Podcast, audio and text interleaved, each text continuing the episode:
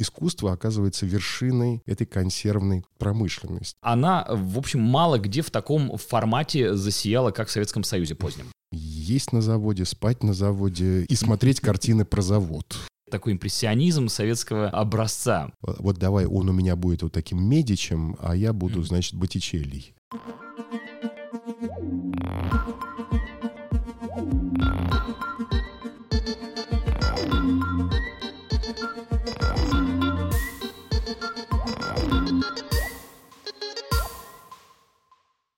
Всем привет! Это подкаст «Понятие обнять современное искусство» от Уральской индустриальной биеннале. Это международная выставка современного искусства, которая проходит каждые два года в Екатеринбурге и разных других городах Урала. Меня зовут Саша Цариков, я журналист, радиоведущий и культуролог. В этом подкасте мы и наши гости, по крайней мере, пытаемся простым человеческим языком говорить об искусстве современном и не только о том, почему оно такое, почему оно таким стало и каким оно будет, и есть ли у него смысл. И самое главное, пытаемся этот смысл приоткрыть. Подкаст создается при поддержке фонда президентских грантов. В гостях у нас сегодня Кирилл Светляков, искусствовед, куратор и критик, научный сотрудник Государственной Третьяковской галереи. Здравствуйте. Здравствуйте, Саша. Рад вас видеть. Немножко погода подиспортилась. Мы-то вас ждали, готовили прямо красивую золотую осень. Ну, она чуть-чуть начала намокать. Тоже неплохо. Тоже неплохо и крайне романтично смотрится.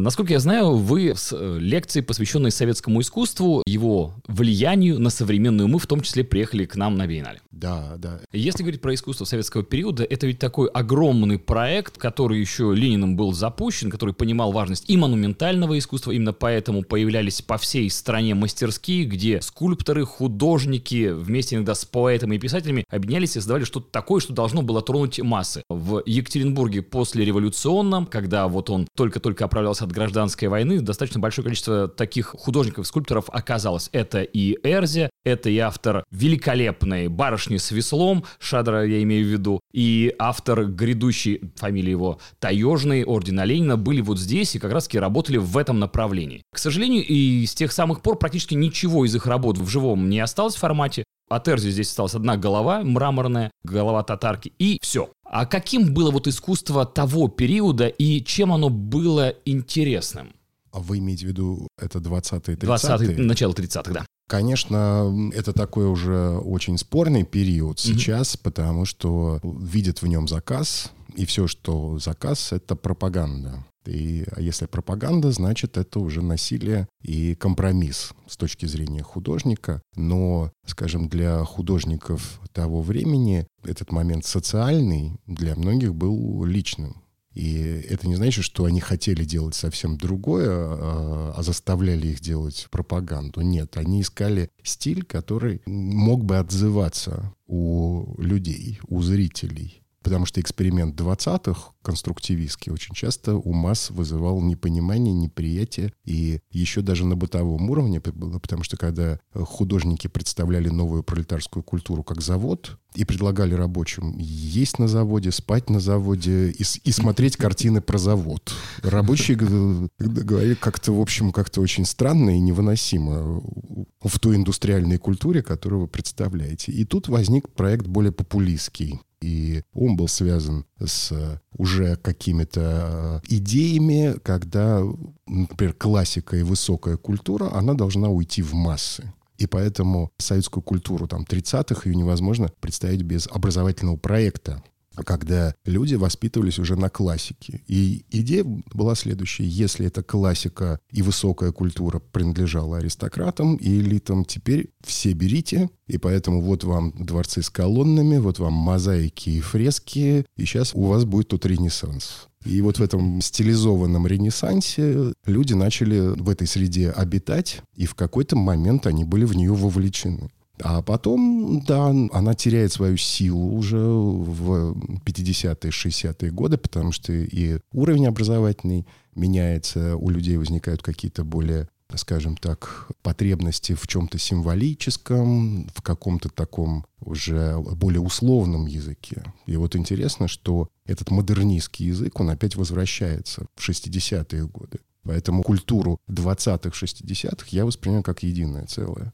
Очень часто, когда говорят про советское искусство, подразумевают, э, что оно только было рассчитано на ширмассы. А были ли там внутренние течения, которые делались для элит и отличались чем-то, что, может быть, не зашло бы и не понравилось бы вот этому массовому зрителю, на которого изначально оно было рассчитано, когда только-только советский проект запускался? Вот у меня лекция, она была связана как раз с отношением между элитарным mm-hmm. и массовым в этой культуре. Это была одна из самых главных проблема, вы ее обозначили, потому что все-таки искали этот баланс отношений индивидуального и массового. И индивидуальное представлялось иногда как мастерство, как возможность художника апеллировать к разным традициям. А в плане интеллектуальном часто там искусство 30-х, да, оно работало с мифом, Mm-hmm. И этот миф, он интересен сейчас культурологам, искусствоведам. И внутри этого мифа, поскольку апелляция идет иногда к античности, к ренессансу, к барокко, то через эти стилевые игры, конечно, транслируются мифы предшествующих эпох. Там, если ты обращаешься к чему-то, mm-hmm. ты это и вызываешь. И поэтому советский миф, он наполняется еще и другими странными мифологиями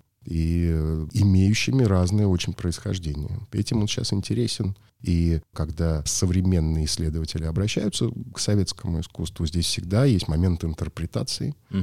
И когда-то там в перестройку к нему охладели, потому что его было слишком много. Со временем он вызывает огромный интерес и у зрителей, и у тех, кто работает уже со смыслами. Хотя изначально эти смыслы могли и не закладываться туда.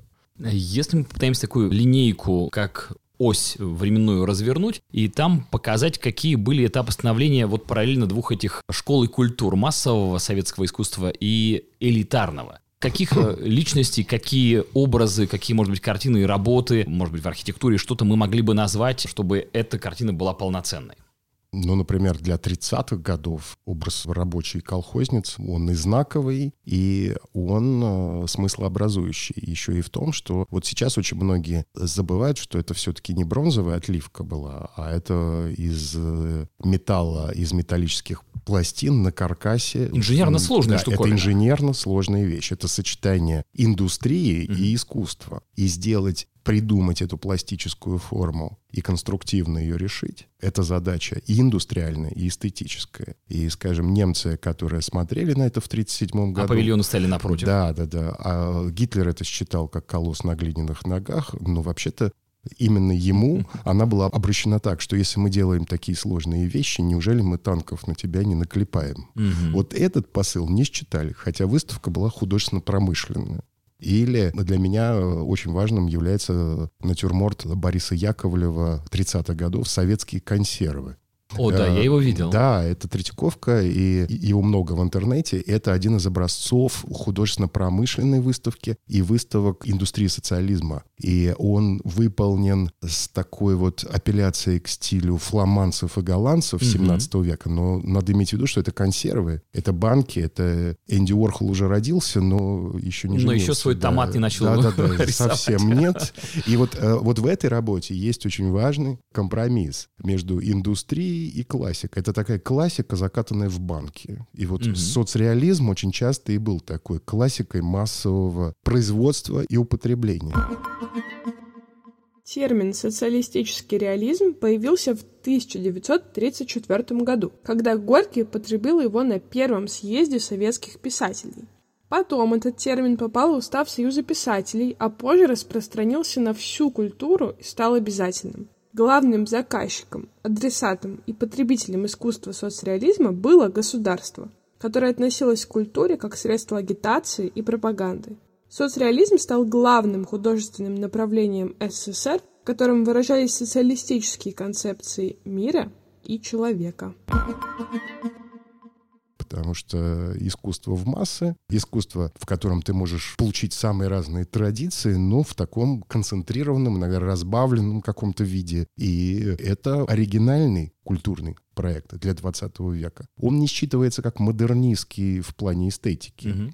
Но он был модернистским в плане культурного проекта. Вот об этом многие забывают когда оценивают соцреализм как архаику как что-то такое, что модернистским не является. Это была модернистская культура, но с, с другими ценностями совсем. Ну вот из сегодняшнего дня, с, глядя на советскую культуру, на то, что она оставила какие артефакты, ведь очень часто кажется, что они во многом даже опередили время. Я уже не говорю про то, что спустя многие годы художники начали консервировать части себя, и тоже это становилось арт-объектом и, в общем-то, даже произведением искусства, зачетным, что называется, попавшим в каталоги в том числе. Но тут ведь еще какая-то постерония наблюдается в том, как цитирует советское искусство мировую классику. Фотографии Родченко с физкультурниками — это ведь взгляд на пантеон пантеон на скульптуры римских богов и героев с нижней точки, когда ты стоишь у входа в храм, по большому счету. Да. И вот это можно считать, и это ведь тоже такое немножко и издевательство, и улыбка, и намек на то, что мы сами такие, мы сами равны богам. Это есть. Да, э, это часть советского мифа, и здесь важны и ракурсы, и важна игра контекстов потому что своими произведениями художник, да, он, он проходит иногда через несколько контекстов, он их задевает. Угу. И вот тут вот э, новые смыслы и появляются в этом искусстве.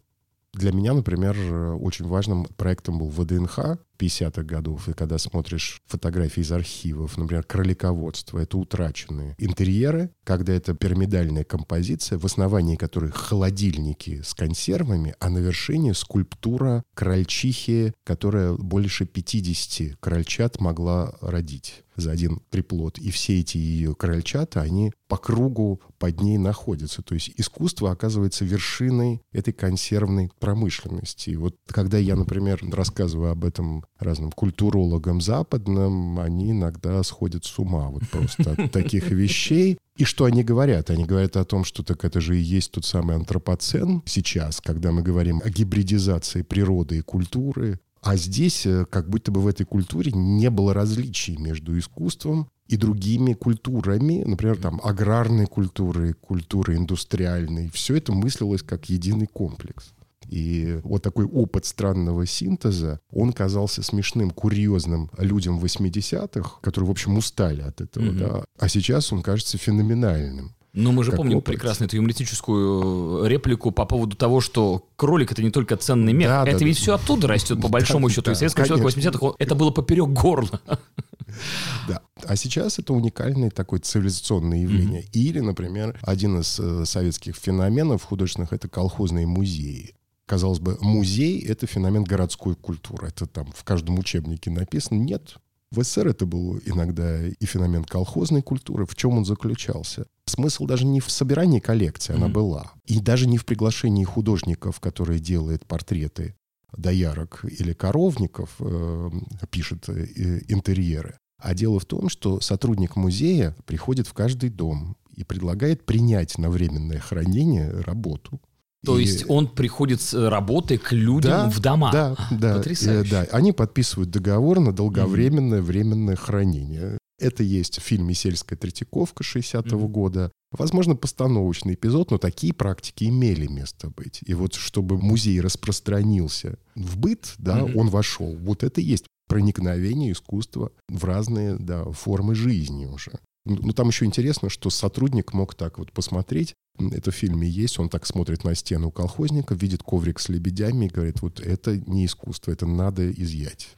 Вот, вот нате вам искусство. И далее уже вот под этой картинкой там дети колхозника рисуют какие-то рисунки уже. Эти же рисунки отправляются тут же в музей на выставку детского. То есть идет обмен, вот обмен между музеем и домом. Ну вот мы рассказали про то, что для массового зрителя были вот эти вот истории с приходом музея в их дома, была скульптура, мозаики и так далее. А что в это время партийные бонзы у себя на стенах вешали, что они любили и что казалось им искусством, и на что у них было такое слюноотделение, как у любителей искусства?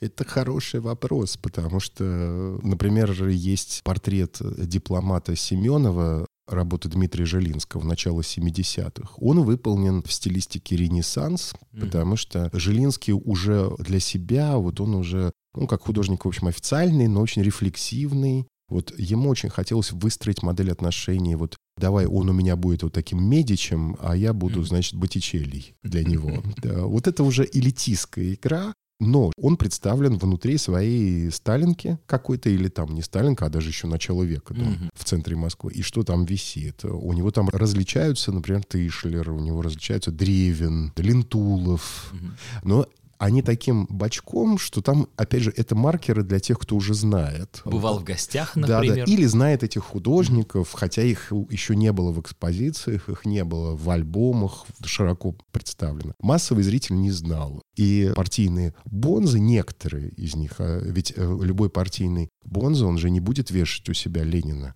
А Вот это же публичное искусство. Мгм. Это искусство с четким разделением на приватное и публичное. И вот внутри этого приватного были так называемое тихое искусство сталинского периода. Это разные варианты, когда художники более обобщенные решения делали, живописные. И это не функционировало на выставках. Они также работали какими-то групповым бригадным методом очень Мгм. часто, а для себя они делали вещи более экспрессивные, минималистичные, от пятна, от, от какой-то тональности. Вот это тихое искусство. И далее уже с 60-х были коллекционеры нонконформистов. Нонконформистами называли художников 1950-1980-х годов, которых не признавала официальная советская власть. По политическим и идеологическим убеждениям они встали в оппозицию государственной доктрине в сфере культуры. И в зависимости, например, от того, это же была часть неофициальной жизни, и были активные участники, отнюдь не партийные бонды. А вот партийные любили вот как раз это тихое искусство, авангард уже начали интересоваться, потому что не только Костаки его собирал, а уже возник даже рынок авангардного искусства. И вот тут э, и начались эти, э, да, э, коллекции, которые не завязаны на соцреализме. Соцреализм, ну, там, Кончаловского тоже могли собирать, как Мгм. конечно, но позднего и такого, там, цветы, сирень, это все Ну, имело. Пименовым наверняка могли хотеть Пименов был очень популярен, да. Очень популярен, поэтому в природе Пименов почти не встречается. Он очень дорого стоит, он Мгм. очень редкий, и там единичную графику на Сотбис вдруг вот появляется и стоит какие-то сотни иногда, тысяч. Друзья, фунтов. наши слушатели, хочу сказать, что вы наверняка тоже видели картину, хотя бы одну Пименова. Это «Новая Москва», на вид из-за спины. Девушка едет на кабриолете по новой, молодой, широкополосной Москве. И это такой импрессионизм советского образца. Ну, по крайней мере, мне вот по цветовой гамме, по Москву так показалось. Так что вы наверняка эту картинку точно видели. Да. Триумфальную площадь проезжает, у нее должен быть справа Большой театр. Мгм. Он едет в сторону Тверской. Вот, кстати, по поводу первых советских лидеров и то, что они из искусства любили, я тут э, так случилось, попалось описание комнаты, в которой в 53 году помер Сталин, и там у него была вырезка, обложка, то ли вклейка цветная из какого-то журнала «Девочка с овечкой». Я Мгм. прочитал описание и полез искать. Знаете, я нашел эту картинку, там девочка бутылочкой кормит маленького ягненка. Девочка в косынке, такая очень милая пасторальная картинка. Это, это портрет, э, две головы, вот овечья, бутылочка и эта Мгм. девочка. То есть вот это странное ощущение, что такое хорошо и что такое плохо советских лидеров, оно тоже было таким иногда постмодернистским. Почему постер не повесить на стену? Причем рядышком висят у него кто-то из классиков, ну, видимо, остатки от предыдущих хозяев этой дачи, либо кого-то из э, дореволюционных жителей э, этого местечка. И вот этот вот постер, который, как говорят, был одним из любимых у товарища Сталина. А это момент приватности. Эта картинка, вот тоже, ведь мы же э, должны осознавать, что приватное и публичное — это две Мгм. сферы. И внутри приватной сферы там могли функционировать совсем другие образцы, которые могли быть, наверное, там триггерами детских воспоминаний или какие-то сентиментальные вещи. Это все может быть. А то, что, ну, например, там все знают, что у, у Льва Толстого висела Сикстинская Мадонна, репродукция, ну, так она висела у всех. Это скорее не вкус Льва Толстого, это скорее разговор о том, что висело в доме вот у интеллигентного человека того времени, еще конца 19 века. Что здесь индивидуальное, что массовое, да, Мгм. это вопрос вот тоже уже для культуролога в большей степени. Вот потому что люди-то часто руководствуются, когда, например, человек начинает собирать, он, например, спрашивает, а что сейчас собирают? Мгм. Это не совсем его. Это может стать его. Очень часто все начинается именно с того выбора, который уже сделан другими людьми. Окей, сейчас я задам еще вопрос, касающийся советского искусства массового. Это чеканка. Да. Это тоже такое странное явление, которое в таком объеме я, вот честно говоря, мало где встречал, если говорить про современные индустриально развитые страны. Да, в государствах, где еще совсем недавно ремесленническая культура и вот строй, как правило, там феодальный плюс-минус, был рядышком. Чеканка была крайне популярна, она использовалась и в каких-то блюдах, которые выставляли на столы, и в вооружейные чеканки и так далее. Но вот в таком отдельно вырванном из контекста где она родилась, это, как правило, страны Кавказа, Да. она, в общем, мало где в таком формате засияла, как в Советском Союзе позднем. С чем это было связано и вообще, что теперь с этими чеканками? Растут ли они инвестиционно в цене? Они не растут, потому что никто ими еще не занимается. Я знаю, что в музее, Московском музее дизайна, который собирал Александра Санькова, у нее есть в собрании где-то 300 или 400 чеканок, но пока нет идей Мгм. на это. Мы с ней это обсуждали, и еще я об этом думаю, вот, но пока этот материал никто не запустил. Он, конечно, очень массовый, Мгм. но, например, мне понравилось, что в культуре в кино он отложился в очень странном варианте. Чеканка как объект махинаций в фильме «Следствие идут знатоки» в, в серии «Он где-то здесь». Причем сложнейшая схема была. Закупалась где-то партия Мгм. чеканки, где-то. Завозилась в подмосковный колхоз, где колхозники клеили этикетки, что это артель, подмосковная артель такая-то. И дальше объясняли, а поскольку народное искусство нынче в цене, то, то это индустриальный образец вдруг оформлялся как народное творчество. Хотя какое в, в Подмосковье, да, вдруг колхозники чеканкой занялись. И вот эти чеканки, они там и, и являются объектом. И, э, ну что это, это массовая мода. На них в интерьере мелькают. И это картинка, одновременно скульптура, то есть вещь.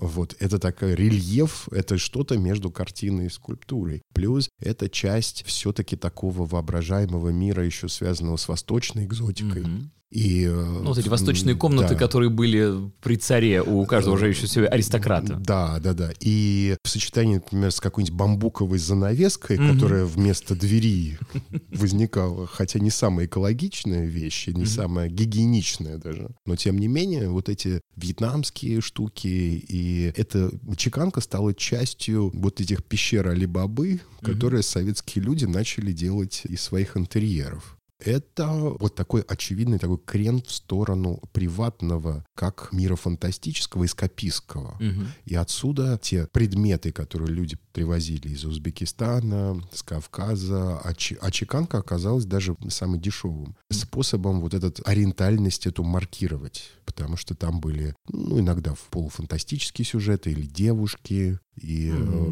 да. и- Очень любили античные мифы. Да, миф о леди был крайне популярным сюжетом для чеканки. Да, да, и там вот интересный еще репертуар. Вот так что Мгм. мне кажется, что когда это будет какой-то выставочный Мгм. проект интересный, и когда, например, кураторы покажут, как это работало, как это может работать сейчас, выявить какие-то их эстетические качества, их, возможно, не ждет такая популярность, как клеенки э, Мгм. с лебедями, да, вот, которые вот прямо же дорого стоят и...